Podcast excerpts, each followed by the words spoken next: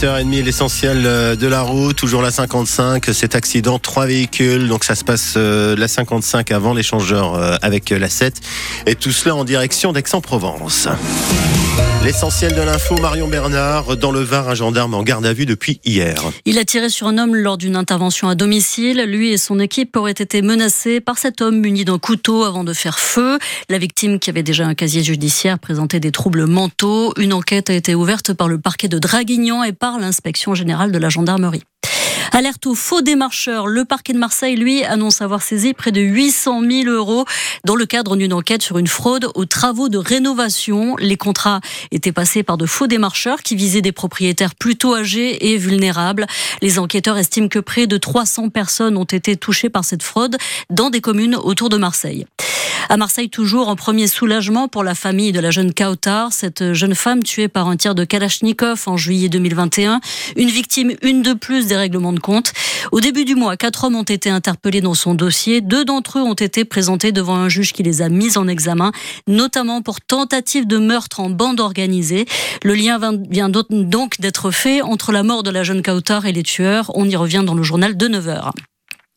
La moitié des spécialistes de France sont en dépassement d'honoraires. C'est une étude de l'UFC Que Choisir qui le dit. Et parmi les régions où les dépassements sont le plus courants, il y a le Var et les Alpes-Maritimes, juste derrière l'île de France et Paris. Les plus gros dépassements sont chez les gynécologues pour 71% de la profession, mais aussi pour les ophtalmologues et les anesthésistes. Et puis le retour de l'eau dans le centre Var, c'est l'Issol qui ressurgit dans son lit pourtant vidé depuis près de deux ans, la faute à la sécheresse. Heureusement, les grosses pluies du 10 février dernier ont permis ce retour avec un débit impressionnant de 12 000 litres par seconde. Ça a été filmé par un vidéaste amateur et on l'entendra également dans le prochain journal. Et puis, premier match pour l'OM avec son nouvel entraîneur, Jean-Louis Gasset, arrivé lundi et aux manettes pour la réception du Chat de Nesque ce soir au Vélodrome. 16e de finale retour de la Ligue Europe. Ce sera évidemment à vivre en direct dès 21h sur France Bleu Provence. Allez l'OM et 100% OM, hein, l'avant-match ce soir 18h, 19h, 8h32. Les unes de la presse provençale et la Provence euh, qui euh, s'intéresse ce matin à l'hommage de la nation rendu donc euh, hier au résistant Missak Manouchian, à son épouse Mélinée et à ses 23 compagnons d'armes. Entré donc au Panthéon hier, Aurélien Viers, directeur de la rédaction de la Provence, bonjour. Manouchian, la liberté pour l'éternité, c'est votre une ce matin. Oui, on vient sur les mots forts d'Emmanuel Macron hier qui parlait de français d'espérance, français de reconnaissance, euh, français, euh, ces français euh, Missak et Émilie Manouchian qui étaient nés étrangers et qui ont été panthéonisés hier par le président Macron qui a eu des, mots forts. la Provence vous offre aujourd'hui quatre pages spéciales de retour sur cet événement. On était auprès de la communauté arménienne de Marseille qui était à Paris pour l'occasion, auprès de lycéens marseillais très émus. Et puis une interview de Benoît Payan à retrouver qui nous déclare qu'il va euh, baptiser une école euh, marseillaise du nom de Manouchian, à retrouver dans la Provence aujourd'hui. Merci euh, Aurélien, directeur de la rédaction de, la Provence. La Marseillaise, hein, on revient aussi ce matin sur l'entrée de Missak Émiliné Manouchian donc au Panthéon. Léo Purguette, bonjour, président de la Marseillaise. Votre une ce matin, l'esprit de résistance.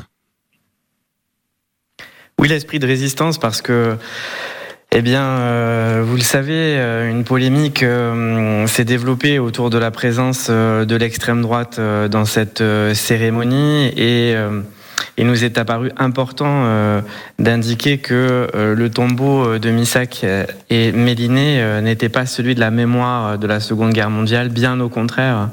Cette mémoire, elle est de plus en plus présente dans les esprits depuis cette cérémonie.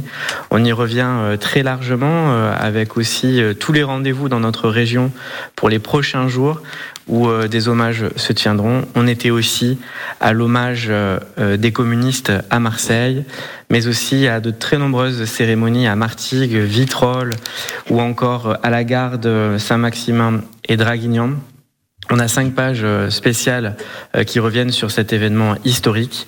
Et puis on propose aussi une interview exclusive de Martine Vassal qui nous indique qu'elle rencontrera le maire de Marseille le 29 février pour parler de projets cofinancé, eh bien, mhm. euh, il faut suivre parce que pour le moment, c'était bloqué. Merci Léo à lire donc dans la Marseillaise ce matin. Var matin qui nous emmène sur les pistes de ski, celles de nos stations dans la région, qui vont voir débarquer beaucoup de monde pour les vacances qui démarrent donc demain soir. Beaucoup de monde attendu sur les pistes où les pisteurs secouristes vont à nouveau mettre tout en œuvre pour assurer la sécurité, pour éviter le drame.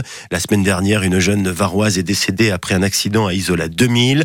Var matin nous emmène d'ailleurs dans cette station où jusqu'à 7000 skieurs peuvent cohabiter ensemble sur les pistes pendant la journée pour éviter donc euh, les accidents. Entre 30 et 40 blessés graves d'ailleurs chaque saison. Eh bien, il y a les euh, secouristes qui sont là, présents sur place et surtout des règles à respecter. Var matin, on a relevé 10 10 de règles de base donc respectées sur les pistes. Euh, c'est à lire dans le journal ce matin. On révise avant de partir au ski. Prudence sur les pistes, c'est la une de Var matin.